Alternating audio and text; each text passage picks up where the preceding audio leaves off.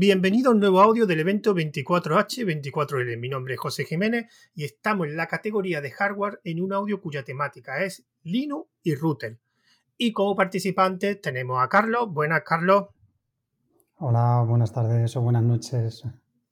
Bueno, pues lo primero, antes de empezar con las preguntas, sería pues si te puedes hacer una pequeña presentación, Carlos, para que te conozcan los, los oyentes. Sí, bueno, yo soy el creador del blog de Lázaro. Es un blog dedicado, pues generalmente voy dejando notas de todo lo que voy haciendo con los dispositivos que me voy encontrando por casa, ya sean routers, pues servidores NAS, Raspberry, etc. Y bueno, tengo una serie de artículos sobre OpenWRT que, os iré desgranando a lo largo del podcast.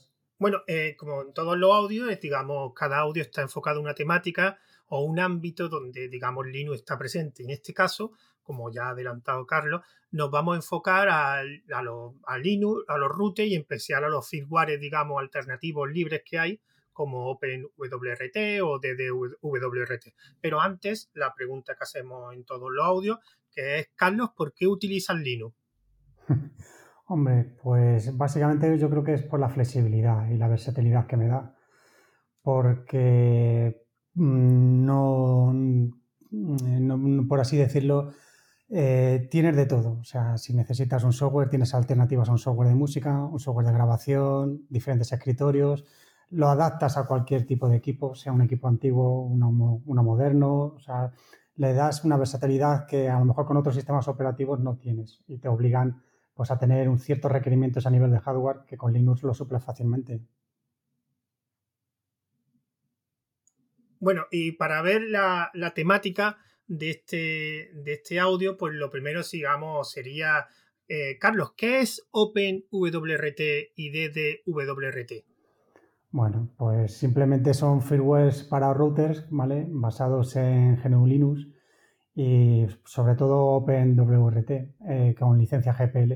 Con lo cual estamos hablando de que cualquier implementación que haga un fabricante sobre este firmware o que quieran colaborar, pues lo tienen que liberar. Entonces, bueno, te da una facilidad de, poder utilizar estos, estos firmware en aquellos routers, por ejemplo, que tienes abandonados o tienes tirados por casa o que son muy antiguos y no utilizas. Entonces, básicamente es lo que es OpenWRT. Eh, una cosa que antes lo, hemos hablado antes de empezar a grabar. Yo he utilizado Merlin, que digamos que es un firmware específico para los ASUS. ¿Ese en qué, en qué, en cuál está basado? ¿Es un firmware, digamos, independiente de OpenWRT y DDWRT? No, hombre, sinceramente no, no, sabría decirte, pero vamos, lo he utilizado porque he tenido también router Asus y le he puesto el, firmware de Merlin y yo creo que pues libre, libre no debe de ser cuando utiliza los mismos controladores de, lo que es el fabricante Asus. Lo único que eh, han conseguido modificar el firmware para añadir ciertas características, ¿vale? Pero vamos, libre no es. Ah, no, no, no, sabía que era libre, yo pensaba que era... Que era no, ahí me extrañó que fuera solo en los Asus, por eso, pero nunca me había... No, porque está basado, está basado en el firmware original, simplemente lo han modificado para añadir ciertas características. Ah, vale, vale, perfecto, pues eso, eso ya me lo ha aclarado. Bueno, ¿y qué diferencia hay entre OpenWRT y DDWRT?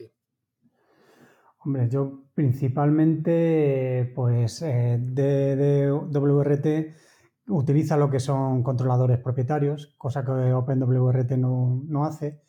Y luego hasta donde yo sé, porque no he trabajado mucho con este, con este firmware. O sea, yo básicamente he trabajado, bueno, he trabajado, eh, he usado el OpenWRT.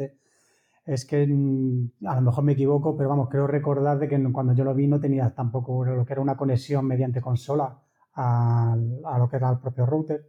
Y luego tampoco tenía lo que era la instalación a priori de lo que son la instalación de paquetes. O sea, mm, DDWRT te ofrece el firmware como es, o sea, con sus características como, como vienen, ¿de acuerdo? En cambio, OpenWRT es más parecido a lo que es una distribución Linux. O sea, tienes una base y a partir de base vas creciendo según tus necesidades. ¿Que quieres un servidor de VPN? Lo instalas mediante paquetería. ¿Quieres un cliente de, de torrent? Igualmente, ¿quieres eh, DNS? Pues seguramente. O sea, vas instalando paquetes, ¿vale? Y lo, que sería una distribución Linux, básicamente. O sea, lo más parecido a una distribución Linux. Pero, pero suelen estar un poco limitados por el, digamos, el tamaño del almacenamiento de los routers, ¿no? Hasta hace poco, hasta la versión, porque creo que en la versión 17.04 ya exigen que el router tenga un mínimo de, o recomiendan que sea un mínimo de 64, 64 megas de memoria. Antiguamente podías correrlo con uno de, de, 16 o 32. Eh, y, pero es lo que te digo, mm, cuál raro es un router ahora más o menos, aunque sea antiguo, que mínimo no tenga 32 megas o 64 megas. O sea, sería muy raro. o muy antiguo. Y una pregunta. Ahora que los routers es bastante habitual que tengan un USB, ¿se puede, digamos, añadir almacenamiento por algún tipo de pendrive o algún tipo de almacenamiento externo o no se puede solamente con el que viene en el router? No, sí, de hecho, bueno, con, yo te voy a hablar de OpenWRT, que es con lo que he cacharreado. Es, de hecho, te puedes hacer un servidor NAS, por así decirlo. Es decir, tú le conectas, le puedes conectar un disco duro o un pendrive, ¿de acuerdo? Depende de la alimentación que, necesites. Y luego pues le puedes instalar o NFS o Samba y hacerlo como un recurso más de red, accesible a todos los, a todos los dispositivos que tengas en, tu red. Y luego, pero pues eso es lo que te digo. Dime, dime. Me refiero si puedes meter ahí paquetes, digamos, también, digamos como, entre comillas, está limitado el almacenamiento interno, si podría instalar también paquetes en el pendrive que se ejecutasen desde ahí o solamente sería almacenamiento externo. No, no, no, no, solo se utilizaría como almacenamiento externo. Vale, vamos a saltar a la, siguiente pregunta. Bueno, y ya lo has comentado que tú lo que utilizas es OpenWRT, pero ¿por qué te hiciste, por qué te decantaste por ese firmware? Yo, hombre, lo, primero que quería era quitar el, router del operador de internet que tenía, o sea, por, muchos motivos, o sea, que luego, luego si quieres, o nos da tiempo, hablamos. Pero básicamente quería quitar el router de la operadora y tenía, recientemente me había comprado un router de Xiaomi, uno barato, que un 3G, creo que recordar que, era el modelo, un Xiaomi 3G. Y, mirando los, los firmwares que, alternativos, bueno, del primero que deseché fue Tomato, porque también existe un firmware que se llama Tomato, que no tenía soporte. Eh, DDWRT tampoco tenía soporte, o sea, aparte que, bueno, luego el tema de los controladores privativos, pues no, en, principio no me gustó mucho. Y el único que me ofrecía, aunque estaba en la versión de desarrollo, era OpenWRT. Y entonces, por aquel entonces, cuando yo lo miré, eh, era un poquito complicado de instalarlo en el sentido de que, claro, estaba en una versión beta, entonces no estaba todavía como muy estandarizado. Y fue básicamente porque era el que estaba soportado por mi router. Porque otra cosa que hablaremos luego, bueno, si no te lo comento ya, es que con OpenWRT eh, tienes una gran cantidad de soporte, o sea, muchos routers. O sea, es, y si no está, pues, eh, si no está en una versión de estándar, está en una versión de, desarrollo. O sea, que tienes una gran cantidad de modelos. De hecho, de hecho, entras en su página web y tienen ellos hecho su tabla, ¿de acuerdo? Puedes consultar los modelos o los que están en desarrollo, o sea que es, básicamente fue lo que te comento, porque era el único que daba soporte al, al, router que había comprado. Bueno, y ahora ya has dicho que, lo primero que tendrías que hacer, digamos, sería el router que tú quieres instalar OpenWRT, eh, meterte en la página web y ver si, si, tiene soporte. Pero ¿cuál es, digamos, de una forma un poco más detallada, el proceso de instalación de ese firmware en un router?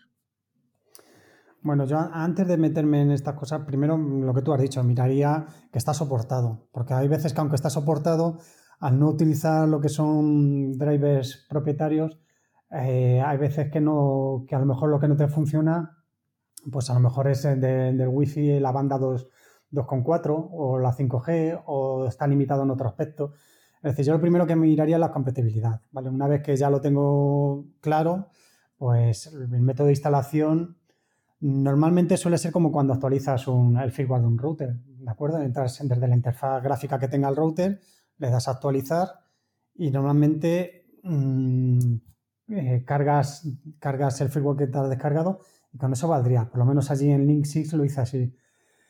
Hay otras veces, por ejemplo, con el de Xiaomi, que lo que tuve que hacer es una conexión por SSH al, router, con lo cual debes, debes de saber cómo habilitarlo en el router o por lo menos documentarte cómo hacerlo, si se puede, que supongo que sí.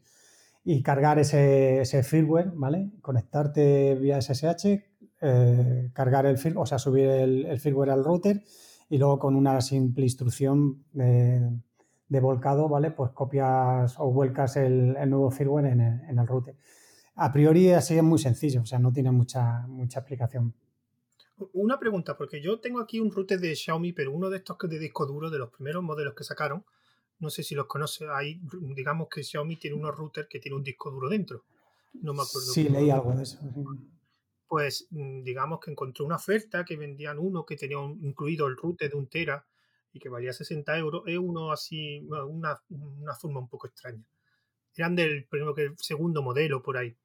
Y el problema que tenía ese router es que era chino. O sea, cuando digo chino es que tenía el firmware chino, que todavía no lo vendían en España, entonces venía de, importación. Y hay una cosa que me sorprendió de los Xiaomi, que creo que a ti no te ha pasado porque no has comentado nada.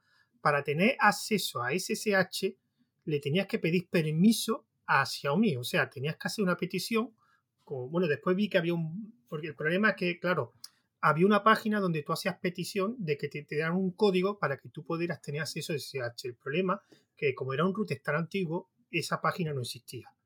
Entonces, ya investigando, me di cuenta que, bueno, buscando por foros, sobre todo por los foros en chino de Xiaomi, eso fue lo más gracioso, vi a alguien que había creado una página casi al mismo proceso. Eh, creo que en tu caso tú no tuviste que pedir permiso a Xiaomi. Sí, sí, sí, sí. Ah, también. Sí, sí, sí, porque era más, fue de los primeros que llegaron también de un 3G, de los primeros, ya te digo, porque eran, eran muy baratos, varían, nos llegaban a 30 euros y era gigabit y traía un puerto USB 3.0, entonces era, era muy goloso. Y sí, bueno, sí me acuerdo que a través de la aplicación de Xiaomi te tenías que registrar, darte de alta con tu cuenta, te mandaban un código, con ese código desbloqueabas el firmware, con ese firmware cargabas otro firmware que ya te permitía meterle eh, un túnel SSH y, y, luego hacer lo que he comentado. Pero bueno, esto estamos hablando de hace dos años, ahora yo no sé cómo estará el tema ahora de esto de, ah, Xiaomi. Pero tu página sí existía, ¿no? La página sí. Sí, sí, sí, la mía sí, yo llegaba y me daba un enlace y con ese enlace pues me desbloqueaban, me metían, es que no me acuerdo muy bien, creo que era una versión de desarrollador y me, ya me dejaba cargar un nuevo firmware y a raíz de ese nuevo firmware ya me abría el SSH. Pero bueno, esto estoy hablando de hace dos años, imagino que esto habrá cambiado ya, ahora no, sabría decirte. En cambio, mira, tuve un router, sí, perdona. Sí, no, sigue, sigue, sigue, Carlos. No, te decía que en cambio tuve un router Linksys que, oye, que eso era mano de santo, o sea, simplemente actualizar el, el firmware y ya se acabó nada de, nada de estos rollos que tuve con el de Xiaomi. O sea, que el de Xiaomi sí, bueno, y el de, el de, el de Xiaomi lo llegué a briquear y todo, lo tuve que abrir y, bueno, cablear, meterle ahí una terminal, o sea, tuve mis historias, ¿eh? pero claro, yo también estaba empezando por aquel entonces en el mundo, el mundo este de, de los firmware de, de router y que el tema de Xiaomi estaba muy verde por aquel entonces, pero bueno, creo o quiero creer que ha mejorado la cosa. Pues te digo yo lo que me pasó a mí cuando dejaron de tener soporte esos routers, que la página desapareció, o sea que es posible que ahora te pase como a mí, que tenga que buscar Pues te comento, pues una de las buenas características de por qué instalar eh, OpenWRT en tu router es precisamente el soporte porque no sé si nos daría tiempo a hablar de esto o no, pero te lo dejo ya caer, es, que tú tienes un router y a los X años, 2, 3, 4, deja de tener soporte, ya no te actualizan el firmware, cosa que con OpenWRT no te va a pasar. Sí, el problema es que el mío no tiene soporte en OpenWRT. Eh, está, eh, digamos, en una estantería el router porque el problema de los routers de Xiaomi es que tienen muchos servicios chinos. No sé si el 3G le pasaba lo mismo tenía un montón de servicios que no, que no que eran pensados para el mercado chino. Y entonces yo intenté buscar OpenWRT o cualquier firmware alternativo, no tenía soporte porque era un router, como era un router chino, era algo relativamente complicado de encontrar, salvo que viviera en China.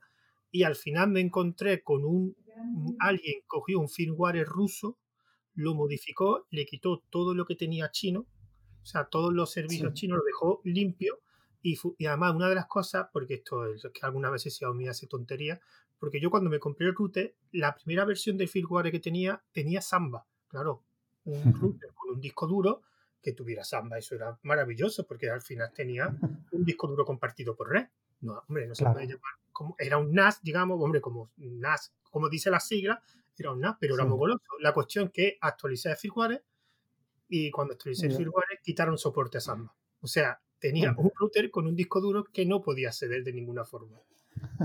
Y ahí se quedó la última versión de firmware. Instalé la versión de desarrollador creyendo que la habían vuelto y no la han vuelto. Entonces, esta persona, este firmware ruso, que lo hizo un ruso, eh, le añadió otra vez soporte. El problema era que como era tan, digamos, complejo acceder por SSH, después de cuando tuvieras SSH tenías que instalar ese firmware, que es verdad que había una serie de instrucciones, al final está ahí, en una estantería, algún momento lo volveré a coger porque es que es muy goloso, es que un router con un disco duro dentro está muy bien. Pues, no sé, ya mira, y en, y en las tablas de soporte de, de OpenWRT no, no, le dan soporte, ¿no lo has mirado? En su momento, yo te estoy hablando de hace tres años, puede ser. Hace tres años no, no, no, tenía, no tenía soporte.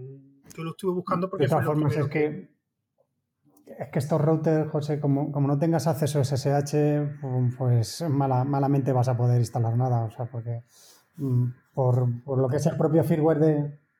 Claro, es que por el propio firmware que traiga el, el fabricante no creo que se deje actualizar, entonces tendrías que hacerlo con SSH. Y si ya es imposible abrir ese firmware para que te dé acceso por SSH, pues va a estar difícil la cosa. Sí, seguramente si me pongo a buscarlo encontraría otra vez la página web, tendría otra vez las SSH. El problema es lo de siempre, ve una oferta de 60 euros de un router que valía aproximadamente 100 euros, pues claro, tú te quedas, hombre, y te lo compras, pero claro, no, después no, no lo piensas bien. Y en el tema de los routers, ves que yo me he dado cuenta que los routers, eh, yo tengo un ASUS, el que te comentaba antes, el AC2400, y ha sido la mejor compra que he hecho.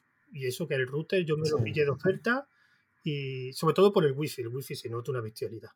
Y me costó 100, 100 euros y costaba 180 o 190 euros. Y era, y yo digo, 100 euros es bastante, pero es que tiene de todo. El, el router es una maravilla. a ver, estamos hablando de, de, pues eso, de router que te valen por 100, 200 euros. En cambio, a lo mejor mm, si lo que quieres es aprender o investigar el tema de redes. Es otra cosa, no vale la pena con pues uno de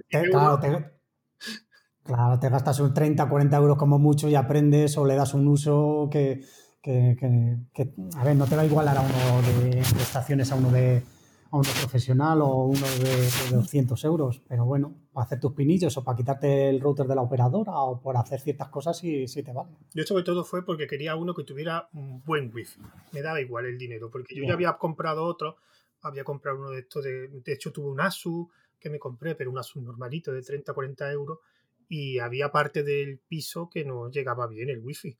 Y ya me cansé y dije, mira, me da igual. Uno que, y este evidentemente es una bestialidad, Además tiene lo del, ¿cómo se llama? El beamforming, creo que se llama.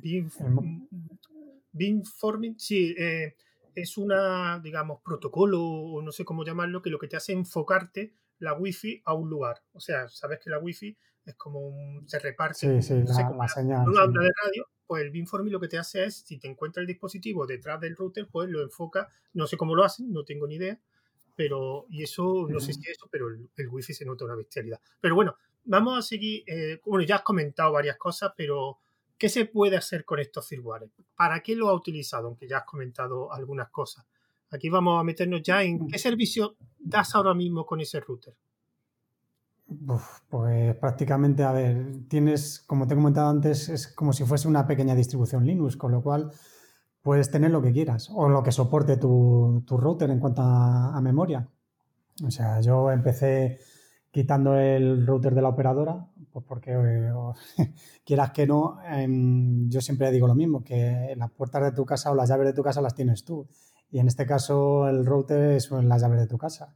Que a mí que el operador llegara y se pudiera conectar con mi router para ver si estaban ciertos servicios caídos o no, etcétera, pues me ponía los pelos de punta. Entonces, la primera, el primer uso que hizo fue quitar el, el router de la operadora.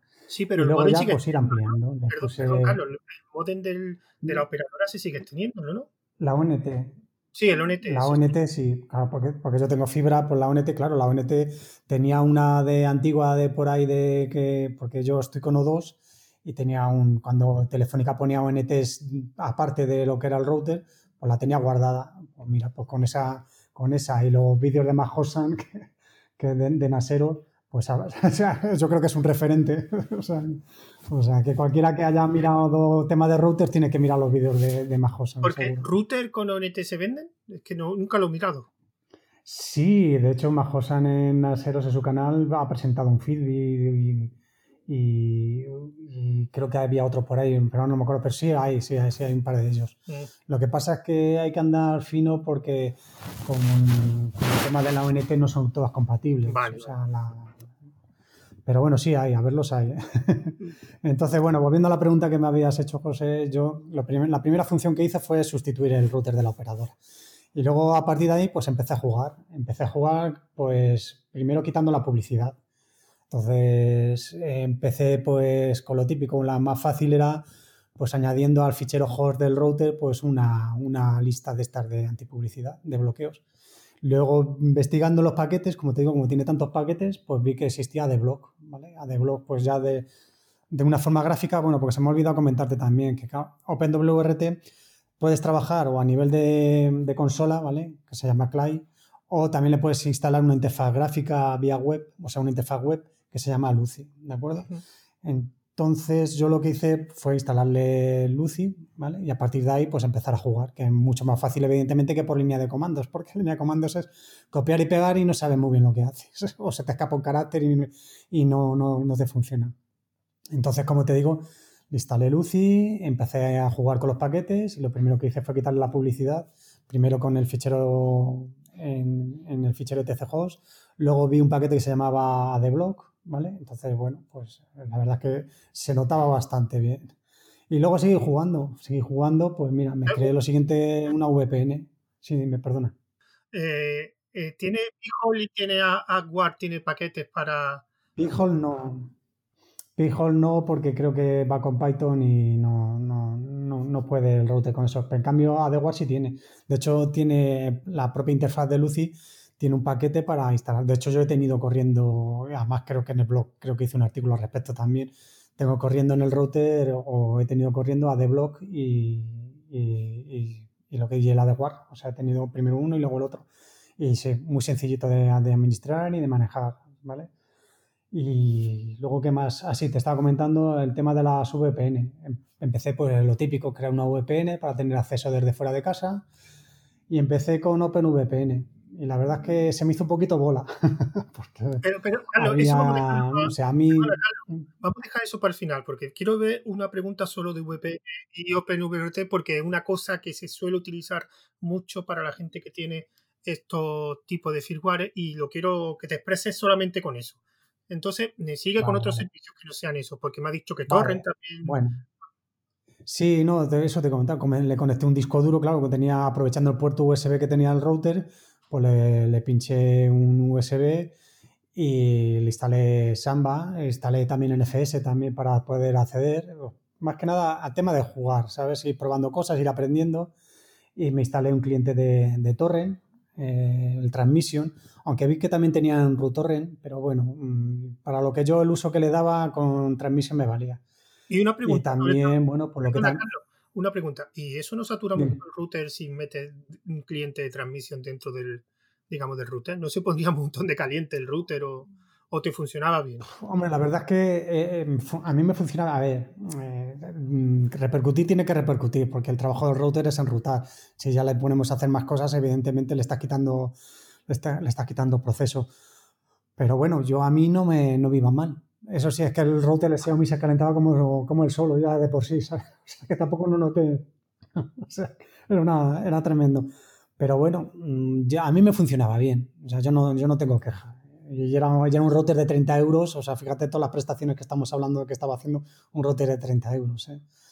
Y luego, bueno, también lo que te comentaba, lo que le hice también, pues jugando, pues a base de leer y leer allí en los foros o en la wiki de, de OpenWRT, pues me creé una VLANs, me hice una red de invitados, luego una red para que solo se conectaran los dispositivos móviles y tener separado en diferentes LANs o VLANs tenía los dispositivos móviles y en el otro lo que eran los servidores para que no, no se pudieran comunicar entre ellos, pues hubiese algún, algún interesado en echarle un vistazo a esas cosas, ¿sabes? Luego otra cosa también que me, me, gustó mucho y que, bueno, me gustó que, que iba enfocado a hacer eso era el cifrar las DNS con DNSCrypt, ¿vale? Porque aunque luego ya hablaremos con la VPN, pero bueno, el tema de que mi operador supiese en cualquier momento me traqueara los sitios que yo visitara tampoco me gustaba. Entonces me habilité el servicio de DNSCrypt y la verdad que, que funcionaba bastante bien. Una cosa, eh, has comentado antes VLAN, porque como esto está, digamos, enfocado a gente más o menos que está empezando, ¿podrías comentar un poquito lo que es una VLAN para que los oyentes puedan entender qué, para qué realmente sirve? Sí, a cosa, grosso modo, digamos. Sí, pues a, grosso modo es tener dos redes diferentes. Tú tienes una red por donde conectas unos equipos y está separada totalmente de la otra red, con lo cual no se pueden comunicar, en teoría, ¿vale? Eso es a grosso modo, tener redes separadas. Tú tienes un servidor en una VLAN, tienes un portátil en la otra VLAN y no son, no, son inaccesibles. O sea, no puedes acceder eh, al, servidor desde el portátil o al revés. Con lo cual, pues te ofrece una mayor seguridad. Temas de cortafuego o algo, eh, ¿tocaste con el firmware eh, o eso es un tema que no está muy... Sí. A ver, una cosa de las que se van a gloria OpenWRT es que por sí, por defecto ya seguro. Es decir, él ya te viene con un cortafuegos y ya te viene totalmente configurado porque realmente viene todo cerrado. Es decir, tú si quieres eh, tener un servicio lo tienes que abrir. O sea, el, el UPnP lo tiene también, lo tiene deshabilitado. O sea, él por defecto viene todo cerrado, ¿de acuerdo? O sea, súper, súper seguro en ese sentido. El problema viene cuando quieres empezar a cacharrear o a crear zonas de fuego si no sabes. Pero bueno, en principio, sin meterte mucho generales, ya de por sí solo es, es bastante seguro. Bueno, y bueno, ya has comentado todo lo que tú haces, pero vamos a ver también la otra parte, que, ¿qué carencias tiene este, este firmware? Hombre, pues carencias principalmente que no dispone de los wizards, por ejemplo, que te puede tener un firmware de un, fabricante. O sea, el hacer las cosas eh, tienes que leer o documentarte bien o saber bien lo que vas a hacer, o sea, porque no es muy intuitivo que se diga, ¿vale? Tienes que saber tener los, conceptos muy claros de lo que quieres hacer, o por lo menos tener un guion donde fijarte de lo que quieres hacer. Si quieres hacer lo que te estoy comentando, eh, de la, VPN o quieres encriptar las DNS o cifrar las DNS, mejor dicho, eh, no tienes un asistente, tienes que ir paso a paso. Si quieres crear una VLAN, tienes que ir paso a paso. Que por un lado tiene el lado positivo de que aprendes, el negativo es que una persona que no quiera perder mucho tiempo en estas cosas, pues ahí tiene un, un, escollo muy grande. Porque eso es una cosa que mm, me resultado curioso y esto pasa mucho con, digamos, con el software libre. Que, que lo del tema de la interfaz gráfica o el tema de la usabilidad es algo que les cuesta mucho desarrollarlo, porque yo cuando he visto OpenVRT creo que lleva bastante, si no me corrige, lleva bastante años con la misma interfaz. O sea, añaden cosas, pero no ha habido un gran cambio como pasa en otro tipo de software. Se venga, ahora otra interfaz totalmente eh, nueva. Eso cuesta mucho y me imagino que habrá mucha gente que se habrá fijado sobre eso, ¿no? Sobre la interfaz o, digamos, dar más facilidades. Sí, no, a ver, es, es como todo. estos son voluntarios. O sea, no puedes competir contra una empresa que dedica mucho, mucho dinero muchos empleados a estas cosas. Entonces, el, cambiar una cosa que funciona, mm, pues el volumen de trabajo que conlleva, imagino que no merecerá la pena. Mm, entiendo que irá por ahí. Sí, sí, claro, claro. Si tienes voluntarios, me imagino que los voluntarios se van a enfocar al, núcleo, a, la funcionalidad en sí. Y también es verdad que. Yo, Sí, perdona que te interrumpa, José. Yo creo que MikroTik tiene también un firmware, o sea, una interfaz que también es un poquito difícil de digerir. O sea, que es que es cuestión de acostumbrarse y saber lo que te vas a encontrar. O sea, que sí, encontrarte, intentar encontrarte un firmware como te puede ofrecer un Synology o un Asus, eh, es muy difícil llegar a esos niveles. Entonces yo creo que la funcionalidad la, la cubre de sobra. Lo que pasa que, claro, necesitas un esfuerzo adicional. Claro, claro. Vamos, pues, ya, a empezar, lo que has dicho de MicroT es que yo MicroT creo que lo hacen a posta. Es que ya lo tienen que. Lo de la interfaz lo hacen a posta pues, como, como seña de identidad. Mira, lo, podíamos hacer mucho mejor, pero mira, como me conocen por esto, pues aquí lo tiene. Y, hombre, yo lo del. Yo siempre lo he comentado, el tema este de la, de la interfaz gráfica, hombre, yo sé que no va a llegar al nivel de Synology o de un Photoshop o de un QNAS, pero sí es verdad que yo creo que deberían, si no pueden conseguir voluntarios, pues digamos algún tipo de financiación de, oye, mira, vamos a hacer un crowdfunding para pagar a un diseñador o algo para que nos, digamos, cambie la, interfaz, si no pueden, es que yo creo que es que mm, no hay voluntarios de diseño gráfico, digamos, porque me resulta muy raro. Yo, por ejemplo, para los podcasts utilizo Audacity y Audacity es que lleva ya años y años con la misma interfaz, que es funcional, que yo lo utilizo perfectamente, pero mm, lo dejan, la interfaz la dejan como algo secundario. Es mm, verdad que te acostumbras y te da igual. Pero... Ya, pero aquí entraríamos, eh, entraríamos en otro debate, José, porque aquí yo, a ver, tienes, hacen un crowdfunding, dan dinero, eh, ¿a qué destinas el dinero? ¿Al solo a la interfaz? ¿A mantener otro, el proyecto de otra forma? O sea, entraríamos ya aquí en otras cosas, José. Sí, el modelo de financiación del software libre es otro debate. Ya sería para un audio del evento. Sí, porque... Sería para otra hora más o, horas. Sí, sí, sería otra hora porque eso yo una cosa que creo que debe cambiar y, el modelo de financiación de software libre tiene que haber cambios porque, porque ya me he encontrado muchos software libres que tienen problemas de financiación demasiadas veces. Mm como te digo, esto nos llevaría dos, tres o cuatro horas mínimo. ¿eh? Por eso vamos a meter la otra pregunta. La otra pregunta que, sería, ¿qué ventaja proporciona el firmware original con mm, respecto al de los routers? Aquí voy a hacer, un, digamos, una aclaración.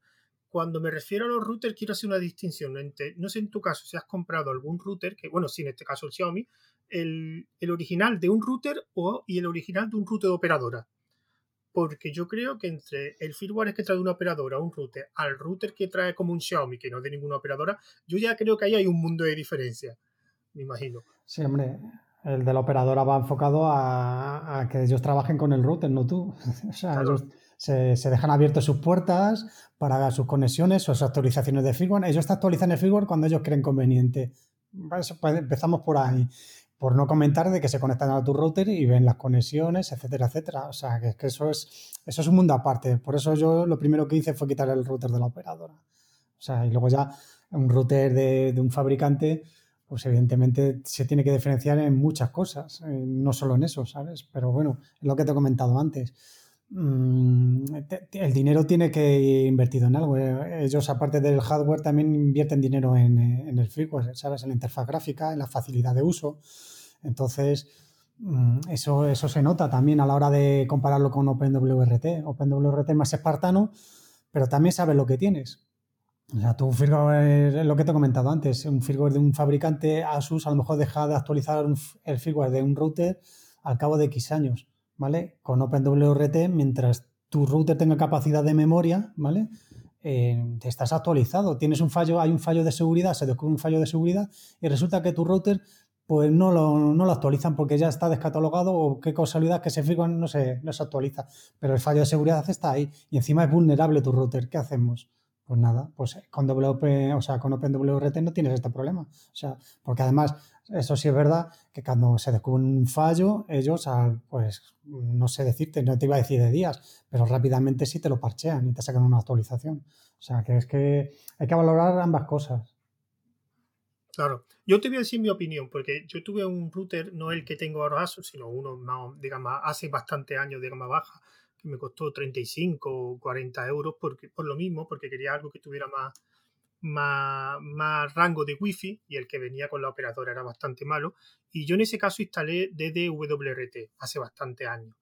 Y me di cuenta de una cosa, y es verdad que el DDWRT traía bastantes más opciones que el firmware original de ASUS, pero te das cuenta que no solo sirve para que no solo instalar el firmware, eh, digamos, de OpenWRT, es que después hay que configurarlo y aprovecharte de esa, digamos, diferencia. Y en mi caso yo lo instalé y lo seguía utilizando para lo mismo, salvo una vez que tuve que hacer una formación donde eh, tenía que dar una parte de redes y el problema es que la aula de informática estaba todo con wifi. Entonces, entiéndeme que dar cosas de redes con todos los ordenadores con wifi no es lo más normal. Entonces, yo lo que hice fue, como tenía este router, que digamos en ese momento no lo utilizaba, mm, lo puse eh, como router, enchufé mi ordenador, enchufé cuatro ordenadores más, que son los puertos que tenía Ethernet, y sí es verdad que ahí sí noté la diferencia porque lo que hice fue, que no me acuerdo, un repetidor. Entonces lo que decía, todos los ordenadores se conectaban al router mío y ese router se conectaba por wifi al router del, local, digamos. Un punto de acceso, sí. no sé, es que era, un repetidor, era un punto de acceso, no, era... un punto, no. no sé cómo se llama, tenía un, nombre. Eh, punto, no era un punto de acceso, era que era un repetidor, creo, o algo así, no me acuerdo. La cuestión que eso, es verdad que en el original no venía esa, esa opción porque claro, realmente no es una cosa. Y con el DDWRT, pero sí es verdad que si yo no hubiera hecho, eh, no hubiera utilizado eso, yo no hubiera encontrado diferencia. ya, para internet los dos me servían. Es verdad que no era firmware de la operadora, ojo, era firmware original de ASUS, que también lo que tú dices que es un mundo. Que, entonces, el problema de los firmware esto A ver, si buscas, por ejemplo... Dime, dime.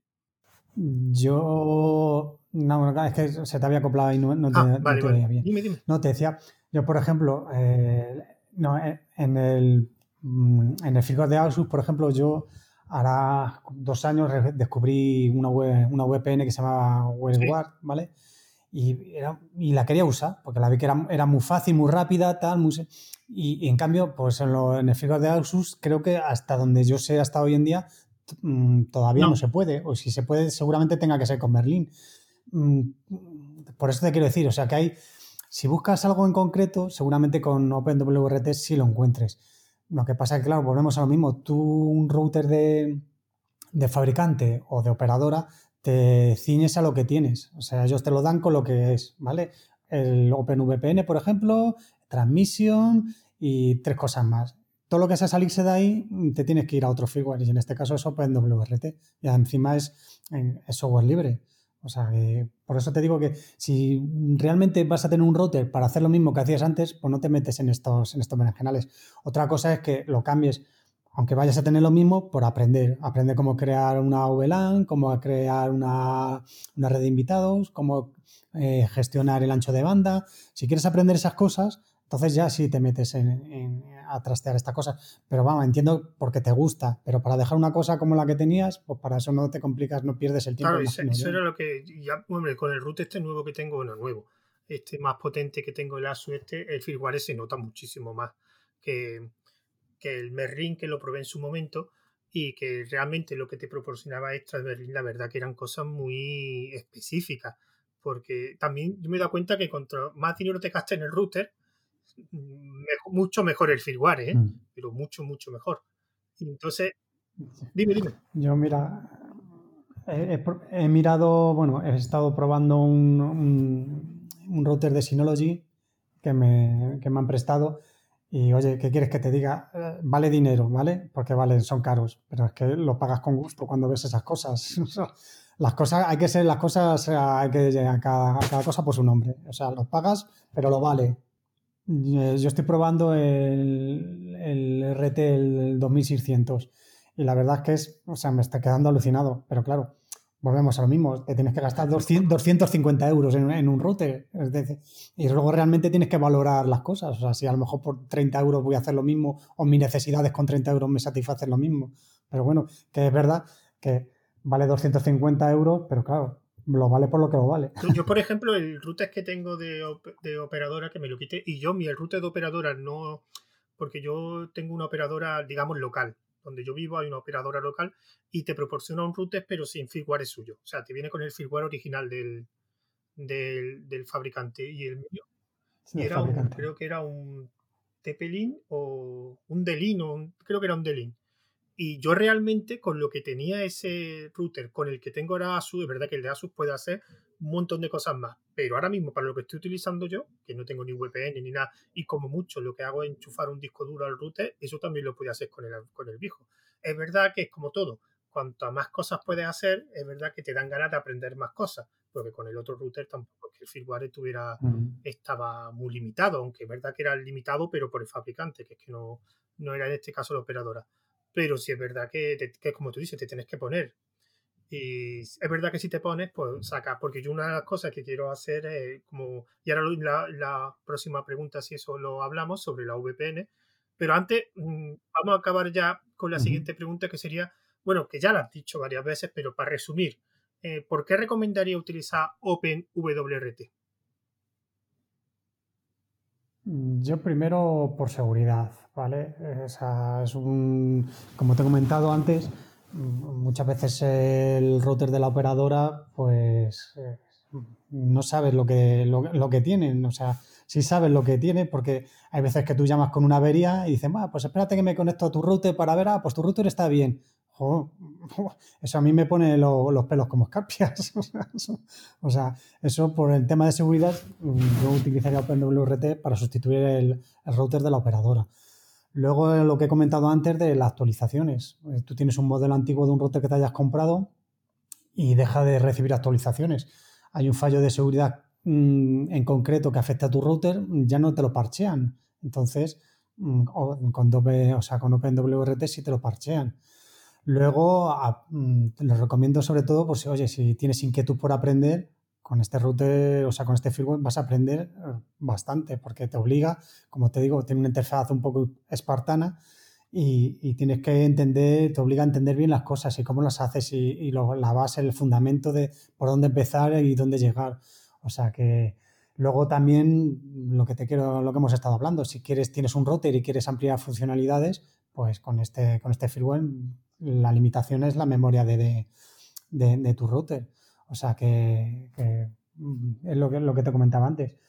Mm, no lo puedes comparar a un router de, 200 euros, pero que mm, con muy poquito dinero puedes tener muchísimas funciones que quizás a lo mejor el de 200 no tenga. Bueno, y ahora vamos al, digamos, porque una pregunta que es una cosa muy habitual. Sí. Lo que te interesa. Eh, digamos que es un uso muy particular, pero muy extendido entre la gente, digamos, que, que modifica o que le gusta toquetear los routers, que es eh, la VPN. Bueno, para quien no sepa lo que es una VPN, una VPN es una forma, digamos, de acceder a servicios que tú tienes dentro de tu ordenador. Por ejemplo, podría acceder desde fuera de tu casa a un archivo de un disco duro que tenga, digamos, compartido en el ordenador, o podría acceder a otro tipo de servicio o algo que yo estoy intentando hacer pero no me funciona, que es pues eh, navegar sin publicidad desde el móvil cuando estás fuera de tu casa, que sería accediendo por VPN a mi casa y con un P-Hole que tendré instalado en este caso en mi ROS 64, lo que pasa que todavía no lo conseguí hacer funcionar, pues digamos que yo estoy en casa y podría navegar sin anuncios. Y cualquier servicio, un Nextcloud que, que tuviera instalado en tu casa para poder compartir archivos, pues eh, puede acceder de una forma segura eh, mediante la VPN. Que la VPN, digamos, es eh, Network Virtual Protocol Network, o sea, protocolo de red virtual. Por lo que el funcionamiento que tiene es que cuando tú instalas una VPN, te necesitas un cliente en el móvil o en el otro dispositivo, accede, digamos, de como entre comillas, como si fuera con un cable de red directamente a tu casa. Digamos, no sé si lo estoy contando bien, Carlos. Si, si quieres corregirme algo, me lo Sí, eh, no, es para que se entienda, es un túnel cifrado por el que vas y solo, pues eso, que no nadie tiene acceso y si tiene acceso va a haber una comunicación cifrada. Entonces, eh, los routers, eh, muchos de ellos, pero no sé si los de operador ya lo están ofreciendo, no lo he visto, pero sí es verdad que los routers que te que compras, digamos, suele tener a lo mejor un cliente, un servidor de VPN, para que, digamos, de una forma fácil puedas configurarlo. Otra opción es lo típico de tener una Raspberry o como la tengo yo, una ROS 64, instalar también VPN. Es verdad que VPN hay varias. La más famosa, digamos que es OpenVPN, que esa, por ejemplo, es la que yo he visto, digamos, integrar en algunos routers, como el que yo tengo. El que yo tengo tiene un cliente y un servidor de VPN. Y se ha puesto de moda, digamos, últimamente, digamos, otro servicio, otro, digamos, herramienta de VPN que se llama WireGuard, que esa es la que yo me gustaría que hablase y que, digamos, comentases cómo se instala una VPN en un router de este tipo y qué ventajas tiene pues, que instales con un firmware, digamos, libre como OpenWRT. Hombre, con OpenWRT lo que es el protocolo del WireGuard va ya inmerso, incluido en lo que es el núcleo, en el, kernel del, del, firmware del, router. Con lo cual, la velocidad de proceso de, tratamiento mm, es infinitamente mejor que, que tenerla que procesar por, software, ¿vale? Entonces, la forma de instalarlo, bueno, de hecho, es, muy sencillita. O sea, instalas el paquete, pues como te he repetido antes, es como si estuviésemos trabajando con otra distribución Linux más. Instalas el paquete, ¿vale? El, si lo quieres hacer a través de interfaz web con Lucy, se hace muy fácilmente, ¿vale? Lo buscas, lo instalas, reinicias el router, eso sí, es verdad que te pide un reinicio del router, y luego tienes que ir creando, o sea, cuando mm, instalas el, servidor de WireGuard, él te crea eh, una, lo que son, funcionan como claves públicas y privadas, ¿vale? Igual que si fuese un, un túnel de SSH. Entonces tú tienes tu, cable, tu clave pública y tu clave privada. Cuando quieras acceder a un, un cliente quiera acceder al servidor, entonces eh, le tienes que dar de alta en el servidor. ¿Y qué le das de alta? Pues su clave pública. Tú registras la, clave pública y el cliente tiene que tener a su vez la clave pública del, servidor y establecen la comunicación. Necesitas también un, nombre de dominio, evidentemente, o, a no ser que sepas la IP pública, porque si no, no puedes llegar al servidor desde fuera de casa. ¿De acuerdo? Eh, porque si tú te quieres conectar, estás fuera de casa y quieres conectarte a tu router, o sabes la IP pública de, tu router, o tienes un nombre de dominio que tenga asignada esa IP pública.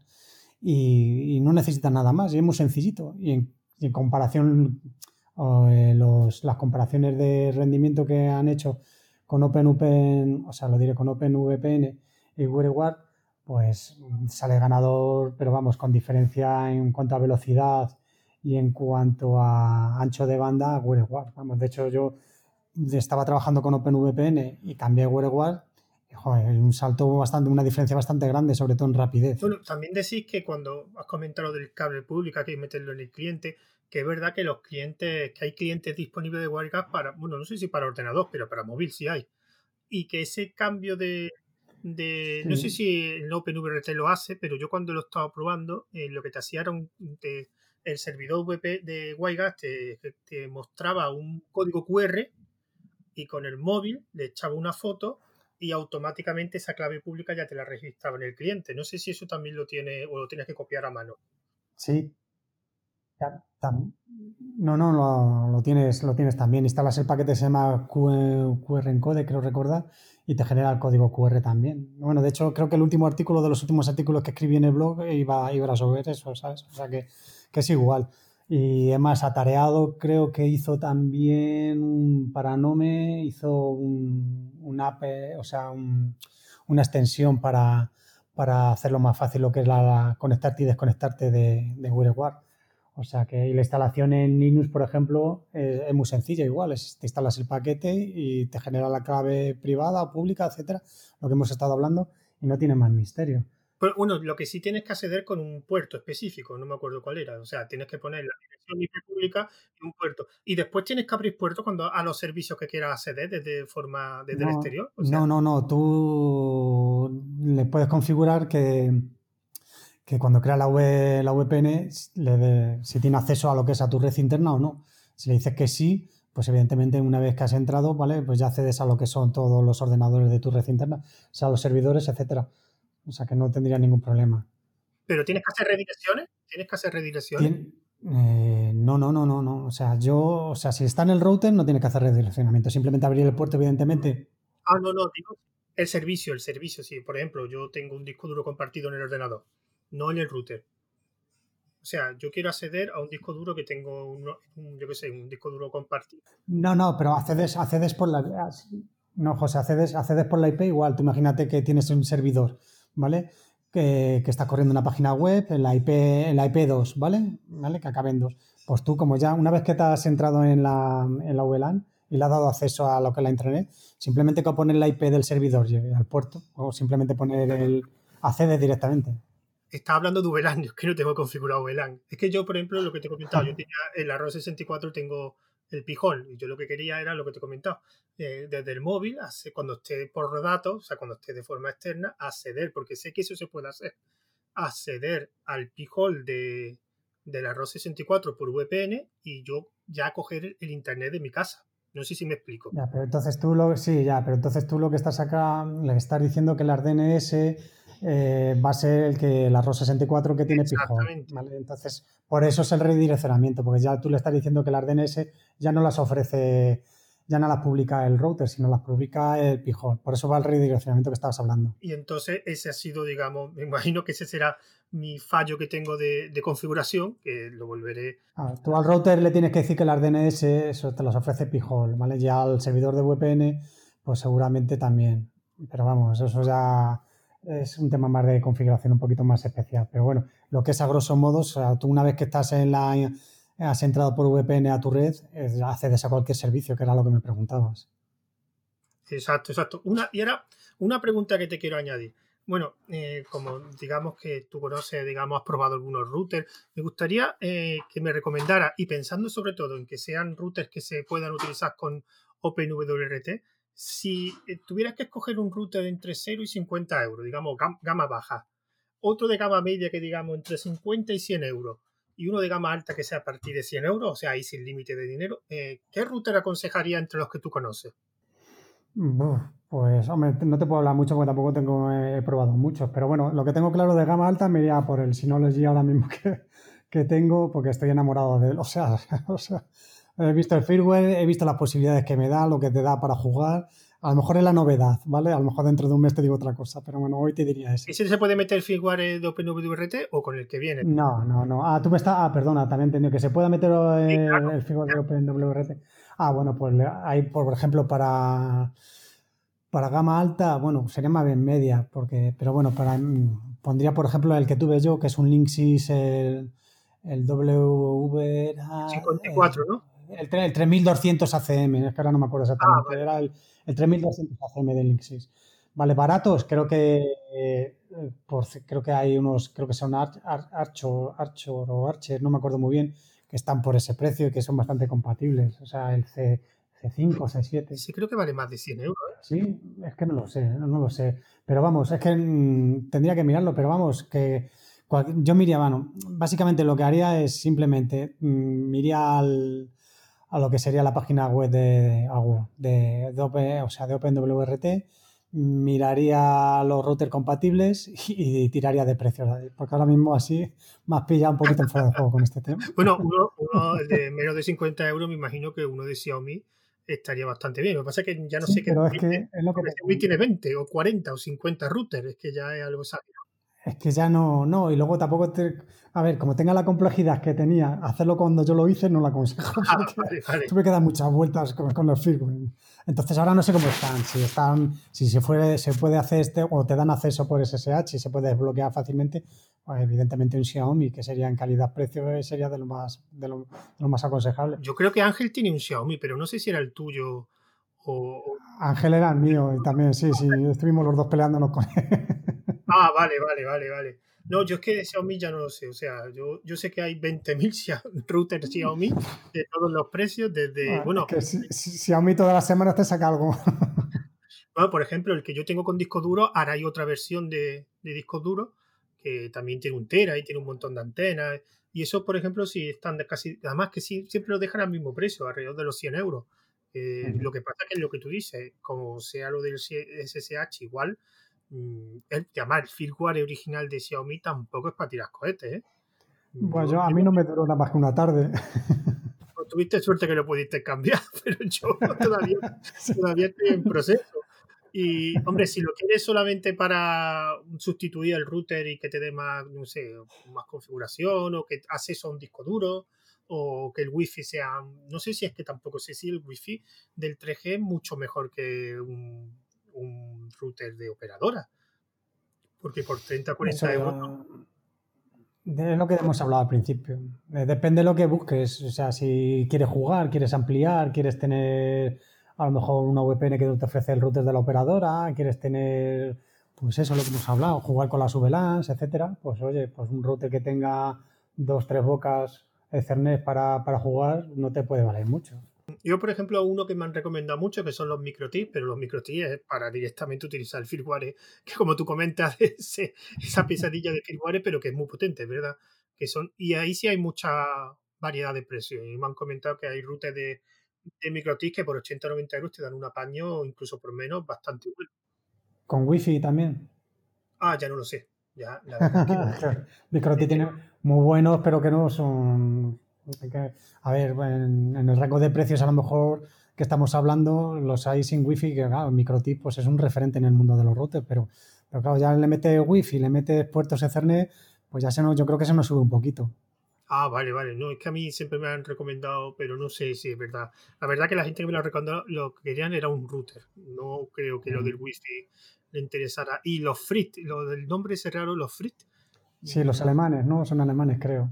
Que además que creo que, que Majosan ya ha comentado algunos, porque tienen algunos tienen un VoIP.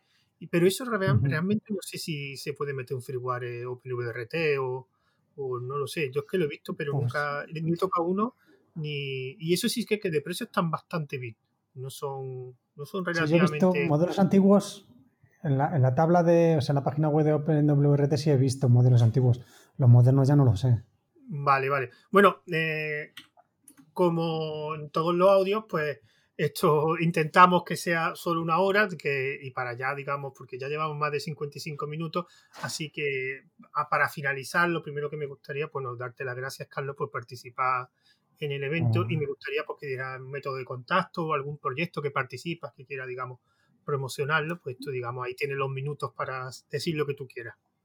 No, gracias a vosotros, porque, sobre todo a ti, porque empezaste este proyecto y, empezar a andar esto, hay que meterse en este mundo para saber lo que, lo que, es, lo que es el trabajo de, de, coordinar todo esto y de que al final lo saques adelante.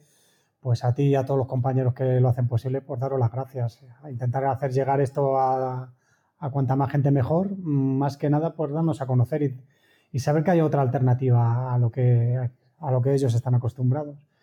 Y nada, eh, tengo, como bien has dicho en la presentación, un blog que se llama el blog de Lázaro, lo tengo alojado en GitLab y donde tengo artículos sobre lo que hemos estado hablando, más, más específicos y más, y más, más orientados por si alguien se anima a instalarlo y, que tenga una guía de referencia para, para seguirlo, José.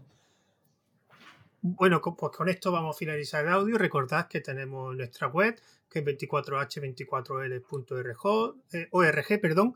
También tenemos una cuenta de Twitter, que es arroba 24h24l1. También tenemos cuenta en Mastodon, que es arroba 24h24l. Y un canal de Telegram, que es arroba evento 24h24l.